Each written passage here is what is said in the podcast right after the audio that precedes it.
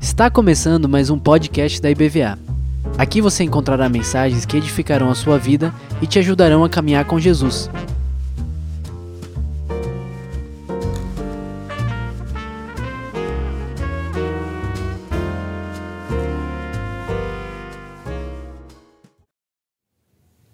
Bom dia, queridos pais do Senhor Jesus.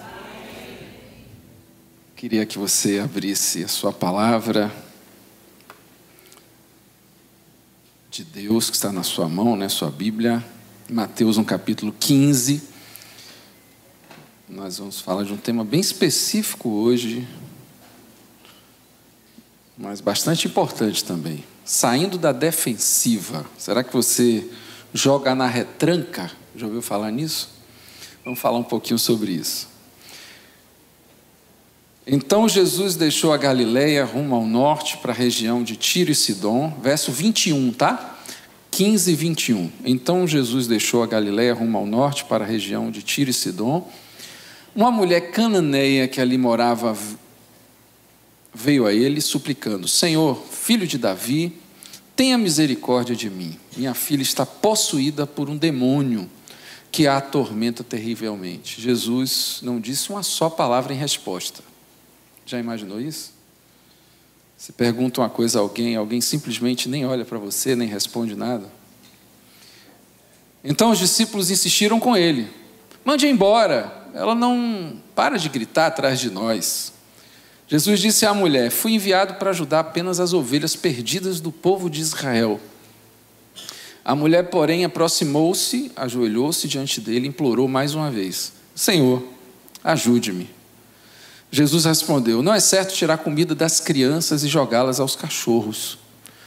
Senhor, é verdade, disse a mulher. No entanto, até os cachorros comem as migalhas que caem da mesa de seus donos. Mulher, sua fé é grande, disse Jesus. Seu pedido será atendido. E no mesmo instante, a filha dela foi curada. Amém? Quero que você feche mais uma vez, uma vez os seus olhos, vamos orar. Pai de amor, Pai de graça, Tu és maravilhoso nas tuas formas de fazer as coisas. Nós queremos te render glórias mais uma vez, como já temos te exaltado, te enaltecido, porque o Senhor é digno de receber. Que, através dessa palavra também o teu povo seja abençoado, seja edificado, Senhor. Possamos subir um degrau, quem sabe o Senhor nos faça subir um degrau de glória nesta manhã, na direção da imagem de Jesus Cristo na direção, Senhor, do pleno conhecimento, na direção, Senhor, daquilo que é eterno e permanente. Em nome de Jesus é isso que eu te peço. Amém. Bom, irmãos, tem jogo que às vezes a gente vê, né? Futebol, qualquer outro esporte, que se torna muito chato porque o, o time, né? Que é o adversário, ele resolve não jogar praticamente. Ele resolve fazer quase todas as coisas, na verdade, para o jogo ser impedido. E talvez muitos times fracos fazem isso exatamente para ter uma única oportunidade lá em que ele possa fazer o gol, mas o tempo inteiro ele vai, a estratégia é defender, simplesmente estar na defesa, simplesmente se defender. Eu queria lhe perguntar se, talvez você que esteja aqui nessa noite, viva um pouco assim, um pouco na retranca, um pouco na defesa. Pessoas às vezes se aproximam de você e você é muito desconfiado, talvez com uma certa razão, porque talvez você tenha vivido algumas circunstâncias difíceis, decepções, situações em que as pessoas não corresponderam às suas expectativas, situações realmente que você se prejudicou em ser um pouco mais sincero, um pouco mais verdadeiro, um pouco mais aberto. E algumas pessoas abusaram da confiança, talvez contaram um segredo que não deveriam contar, espalharam um defeito que você, de alguma maneira, compartilhou de uma forma mais particularizada.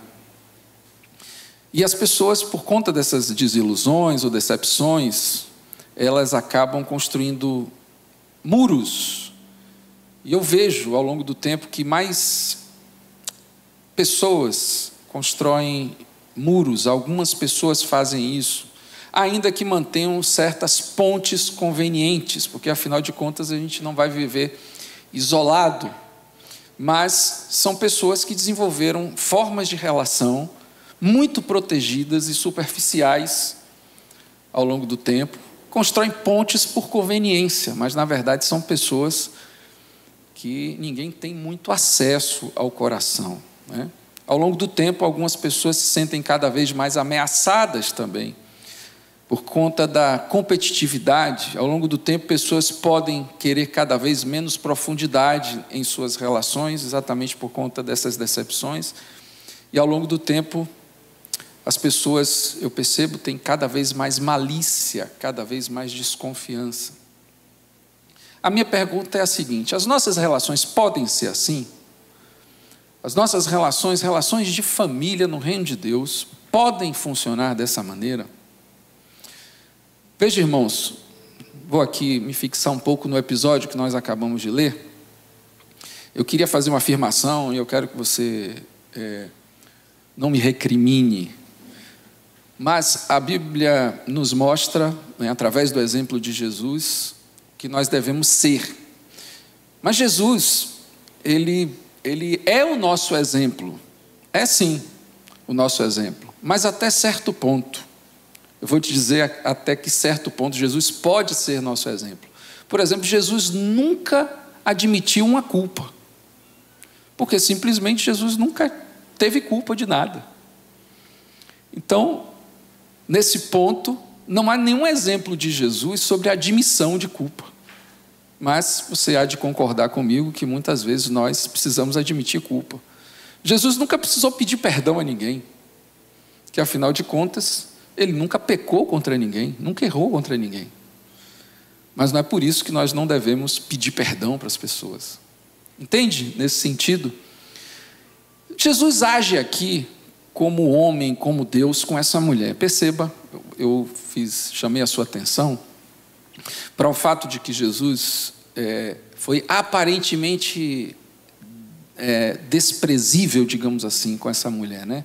Ou pelo menos a desprezou a tratou de uma forma que hoje seria muito incorreto, inclusive politicamente incorreto. Chega uma pessoa para falar com você, você prefere só é, conversar, digamos assim, com a sua panelinha, com as pessoas mais próximas de você, e não com aquela pessoa estranha que chega ali. Você não é receptivo, você, muito pelo contrário, você rechaça aquela posição ali, e você testa os limites daquela pessoa.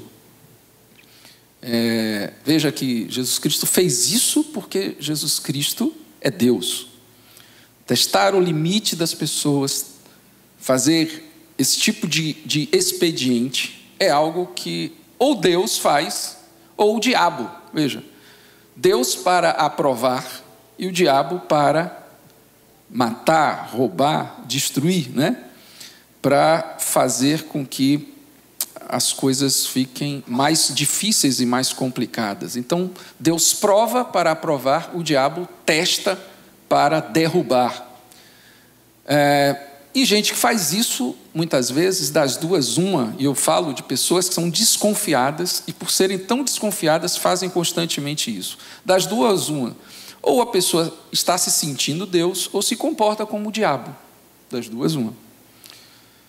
Então Jesus, que é Deus, que podia usar desse expediente, estava querendo trabalhar alguém, e aqui está o centro daquilo que eu queria conversar com os irmãos nessa manhã. Jesus estava querendo fazer com que aquela pessoa que estava ali na sua frente ficasse completamente sem defesas, completamente vulnerável.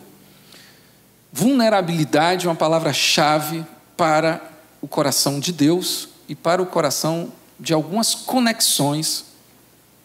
E eu queria falar para vocês sobre isso. Né? O tema da minha mensagem hoje é saindo da defensiva, né? saindo da retranca e indo então para essa condição de vulnerabilidade. O segredo para a nossa salvação, por exemplo, foi a nossa vulnerabilidade, foi a, a nossa falta de defesas. Veja, quando uma pessoa Certa vez, um, um irmão foi conversar com o pastor, né? E disse para ele: Pastor, eu joguei na loteria. O pastor disse: Mas, meu irmão, você, em vez de ganhar o seu dinheiro, trabalhar com o seu próprio mérito, você conseguir conquistar suas coisas, você vai tentar a sorte? Aí ele diz assim: Mas, pastor, é o seguinte, é que eu ganhei na loteria. E gostaria de saber se eu devo dar o dízimo ou não. Aí o pastor virou para ele e falou assim: Meu irmão, você vai pecar duas vezes? Não faz sentido, é melhor dar. Brincadeira, irmão, é só uma piada, tá? Nós desestimulamos as pessoas a jogarem, a se valerem desse tipo de expediente, né? jogar na loteria, por exemplo, porque nós acreditamos que as pessoas devem ter méritos para conquistarem as coisas, né? E assim, a salvação, não existe mérito na salvação. Né? É Deus quem nos conferiu, através do seu Filho Jesus Cristo, todo o caminho, todo o passo para a salvação. Não existe nada que nós possamos fazer, não, nós não escolhemos né, é, o meio pelo qual nós seríamos salvos. Nós não escolhemos a forma, não escolhemos nada. Nós não fizemos sacrifício nenhum, nós, inclusive, estávamos mortos nos nossos delitos e pecados. Então, assim, nós precisamos tomar alguma atitude. Que atitude é essa? Isso que eu queria falar com os irmãos. Nós precisamos tomar alguma posição. Então, ninguém, assim, tem uma obra de Deus mostrando, olha, o caminho largo, o caminho estreito, e a pessoa não tem que dizer, olha, eu quero ir pelo caminho estreito. Eu entendi qual é o caminho, que o caminho largo, por mais fácil que seja, leva à perdição, e o caminho estreito, por mais difícil que seja, leva à vida. Então eu quero esse. Então tem que haver uma posição muito clara do ser humano e uma participação dele na sua salvação. Muito embora a salvação seja como a loteria. Então, na loteria você não lutou para ter aquele dinheiro, no entanto, você precisou ir lá. Então, salvação, é, é, é, participação humana não quer dizer mérito naquilo que nós temos, né? Então, nós participamos da nossa salvação, contudo, nós não temos mérito nenhum nela. Uma coisa não tem a ver com a outra. Mas o que é necessário, né? essa atitude humana? Qual é, qual é essa atitude humana que precisa acontecer para a salvação? É a circunstância de vulnerabilidade. É o reconhecimento total da sua incapacidade para gerir a sua própria vida. É quando, pela revelação de Deus, o ser humano fica muito claro para ele: olha, eu não tenho a menor condição de me auto-administrar.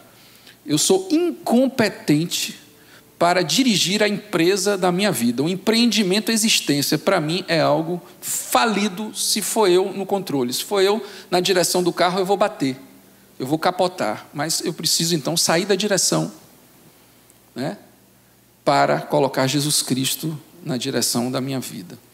Essa posição é a posição essencial para toda coisa que vai funcionar na nossa conexão com Deus e na nossa conexão uns com os outros. Veja que Lucas, no capítulo 18, Jesus conta uma parábola, verso 9. Em seguida, Jesus contou a seguinte parábola àqueles que confiavam em sua própria justiça e desprezavam os demais. Dois homens foram ao templo orar. Um deles era fariseu e o outro cobrador de impostos. O fariseu em pé fazia esta oração: Eu te agradeço, Deus, por se lembrar de mim, não, porque não sou como as demais pessoas desonestas, pecadoras, né? Olha o julgamento dele. Adúlteras, e com certeza não sou como aquele cobrador de impostos ali. Jejuo duas vezes por semana e dou o dízimo de tudo que ganho. Mas o cobrador de impostos ficou à distância e não tinha coragem nem de levantar os olhos para o céu enquanto orava. Olha a posição dele. Em vez disso, batia no peito e dizia: Deus, tem misericórdia de mim, pois sou pecador. Eu lhes digo que foi o cobrador de impostos e não o fariseu que voltou para casa justificado diante de Deus. Pois aqueles que se exaltam serão humilhados e aqueles que se humilham serão exaltados. Cobrador de impostos também são chamados de publicanos, né? Eu me pergunto, onde é que está esse publicano ao longo da sua vida cristã? Será que ele desaparece né, afogado talvez pelo ar de superioridade que às vezes a experiência, o tempo, o costume religioso pode causar. Brené Brown, que é uma, uma, uma pessoa muito interessante, que a gente já viu em alguns summits aqui, né? ela escreveu um, um livro chamado O Poder da Vulnerabilidade. E ela fala que a vulnerabilidade é a chave para a conexão das pessoas. Veja, ela diz que ela, ela fez uma pesquisa, foram mais de 5 mil pessoas envolvidas. Quem conhece a Brené Brown sabe que ela é muito detalhista e muito exaustiva na hora de é, estabelecer qualquer coisa relacionada à pesquisa.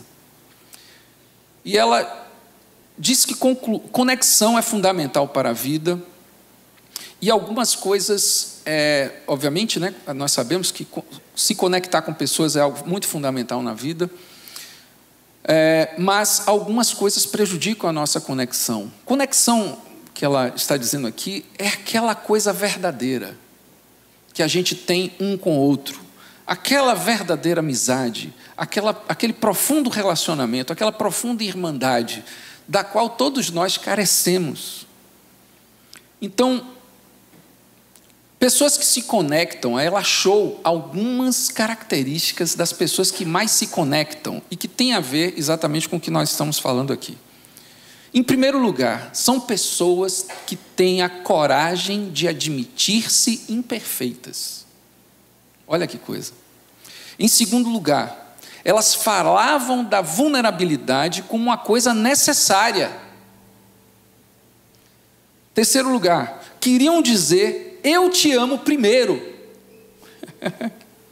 Poderiam até se envolverem com coisas a respeito das quais não se tinha tanta garantia. São pessoas que têm segurança apesar da falta de chão. Não se acham com nenhum problema em investir uma relação que pudesse resultar em uma negativa entendiam que, de certa forma, não seguir o protocolo e até cometer alguns desacertos é normal. A vulnerabilidade é, ao mesmo tempo, o centro da vergonha e do medo de uma pessoa, também é o centro da alegria, da surpresa, da interação, do pertencimento e da força.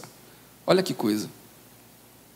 Agora, ela também levantou algumas reações que desfazem ou que não são produtivas para a conexão. Ela diz: pessoas que têm certezas muito prontas e absolutas com julgamentos.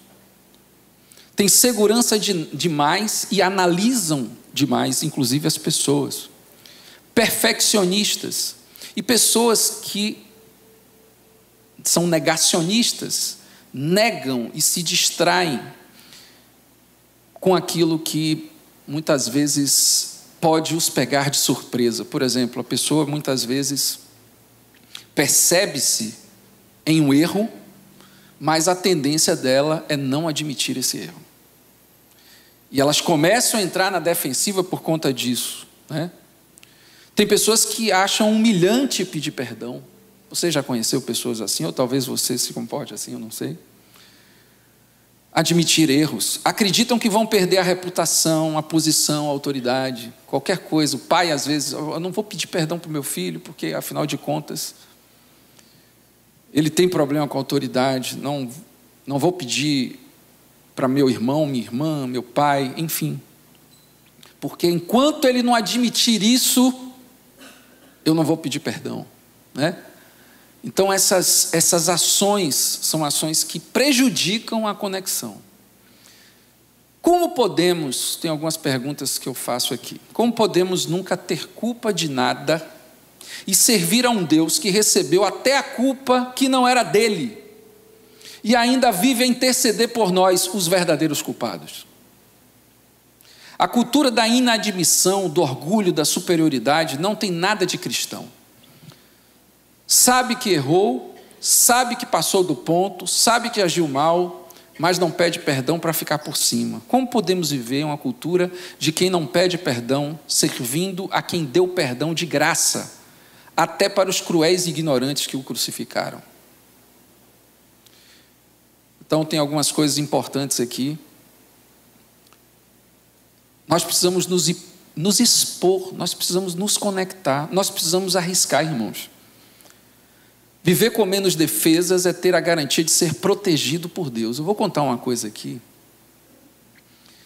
Nós estávamos na reunião de pastores ontem, e eu compartilhei que uma das coisas que mais podem trazer indignação, acredito a todos nós, mas assim em particular, algo que por conta do meu temperamento me machuca muito, é quando alguma pessoa diz alguma coisa sobre mim que não corresponde minimamente à realidade, né?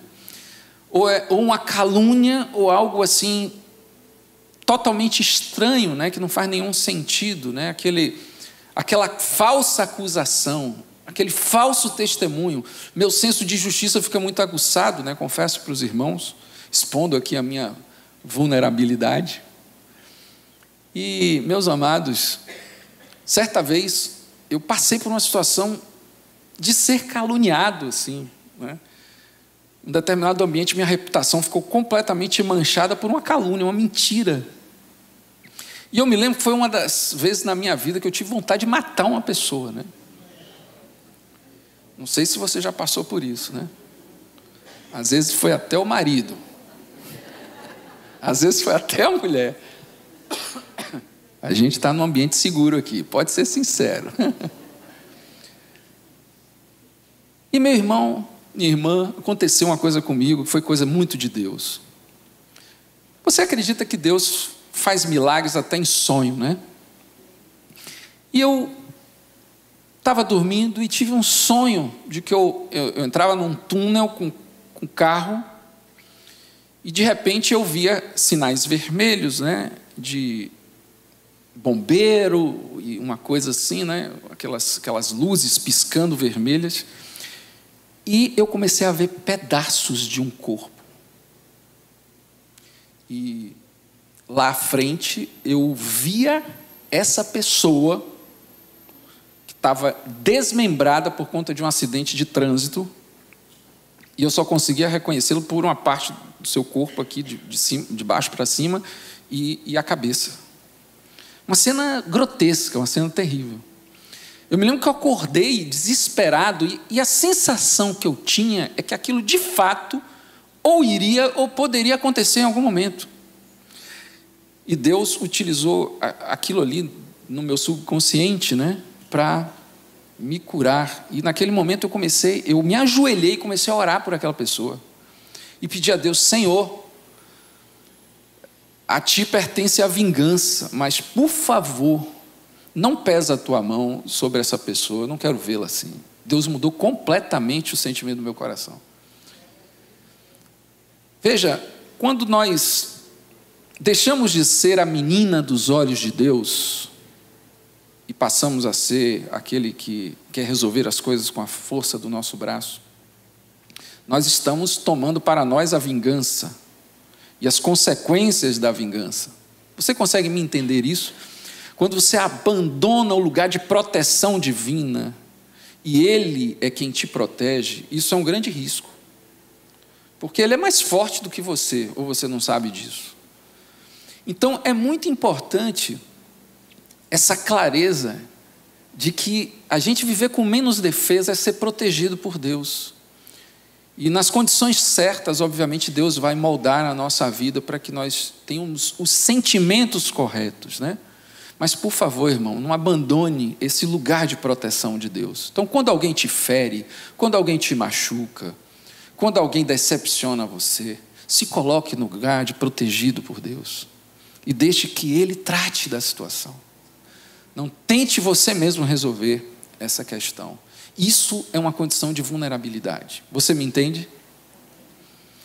Viver com menos reservas é a garantia de ser também acolhido por Deus, porque um coração quebrantado Deus não despreza. Muitas pessoas não entendem direito o que, é que um coração quebrantado significa. Mas um coração quebrantado nada mais é do que uma pessoa quebrada. Essa menina, essa mulher, nesse texto em que o Senhor Jesus se encontra com ela, foi quebrantada foi quebrada pela insistência de Jesus em não atendê-la, até que a fé dela chegasse à prova máxima de dizer: Olha, eu quero até as migalhas. Se ela já fosse um publicano, se ela já batesse no seu peito e dissesse: Senhor, eu sou um miserável.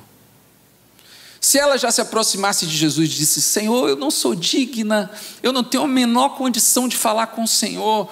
Eu vim aqui, eu sei que o Senhor só dá os pães aos filhos, mas assim, até como os cachorrinhos, eu quero a sua graça. Se ela já tivesse isso antes, nada disso ela precisaria passar, por nada disso ela precisaria passar. Mas o nosso coração fariseu é que faz a gente ter que ir até as migalhas para entender o nível de humildade e de vulnerabilidade que a gente precisa ter para alcançar a graça de Deus. Viver com menos malícia, como uma criança, meus irmãos, é a garantia de entrar no reino dos céus. Ou você nunca leu isso? Que aquele que não se fizer como uma criança não pode ver o reino de Deus. A prova de que Jesus agiu de forma bem diferente nesse episódio e por um propósito muito claro na vida daquela mulher é que Jesus muitas vezes se fez vulnerável. Jesus lavou os pés dos seus discípulos. Jesus convidou os seus discípulos a estarem com ele no momento mais difícil da sua vida, é a plena humanidade. Jesus não, não quis ser, meus irmãos, nunca um super-homem. Jesus quis simplesmente ser homem ao máximo, né? mais humano possível.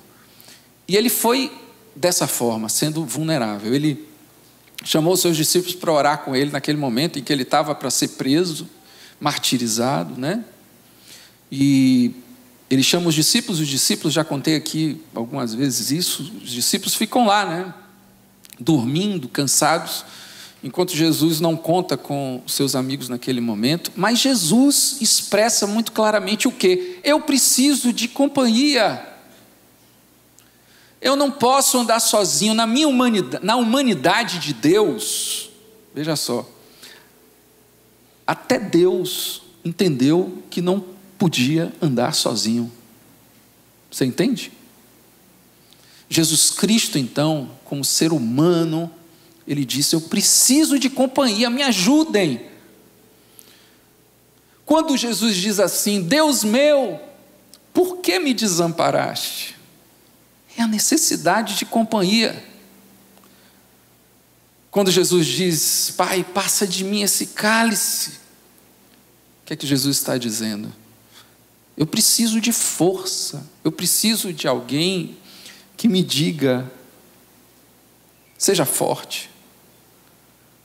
Mas Jesus, então, vence através da vulnerabilidade todos esses problemas, todas essas dificuldades, sem passar a ideia para ninguém nas Escrituras de que são super-homens que vencem grandes batalhas. O apóstolo Paulo, veja que coisa, ele diz lá no 2 Coríntios capítulo 12, eu amo esse texto. Se você quiser abrir, ele diz assim: Ainda que eu tenha recebido revelações tão maravilhosas, Portanto, para evitar que eu me tornasse arrogante, foi-me dado um espinho na carne, um mensageiro de Satanás para me atormentar e impedir qualquer arrogância. Em três ocasiões supliquei ao Senhor que o removesse. Mas ele disse: Minha graça é tudo que você precisa. Meu poder opera melhor na fraqueza. Portanto, agora fico feliz de me orgulhar de minhas fraquezas. Olha para isso, meus irmãos. Para que o poder de Deus opere por meu intermédio. Veja só, Deus só vai operar por seu intermédio. Quando você disser como João Batista, importa que eu diminua e que ele cresça. Deus só vai operar por seu intermédio na vulnerabilidade, quando as defesas estão baixas.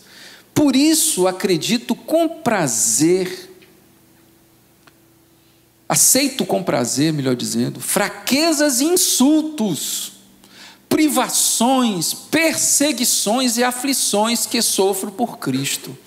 Pois quando sou fraco, então é que sou forte. Você consegue encarar esse paradoxo, essa coisa estranha que é a cruz de Jesus? Você consegue perceber que o momento mais lindo de Jesus foi o momento mais feio na sua aparência, o momento de maior vitória foi o momento de maior aparente derrota. É isso que é o reino, irmãos. Quando você pensa que você está fraco, quando você fica muito clara a sua incompetência, aí que a glória de Deus aparece. Porque Ele quer ser tudo em todos, Ele faz tudo em todos e por meio de todos dessa maneira. É assim que é o caminho de Deus. Essa mulher, no meio da sua humilhação, ela demonstra uma tremenda firmeza de propósito.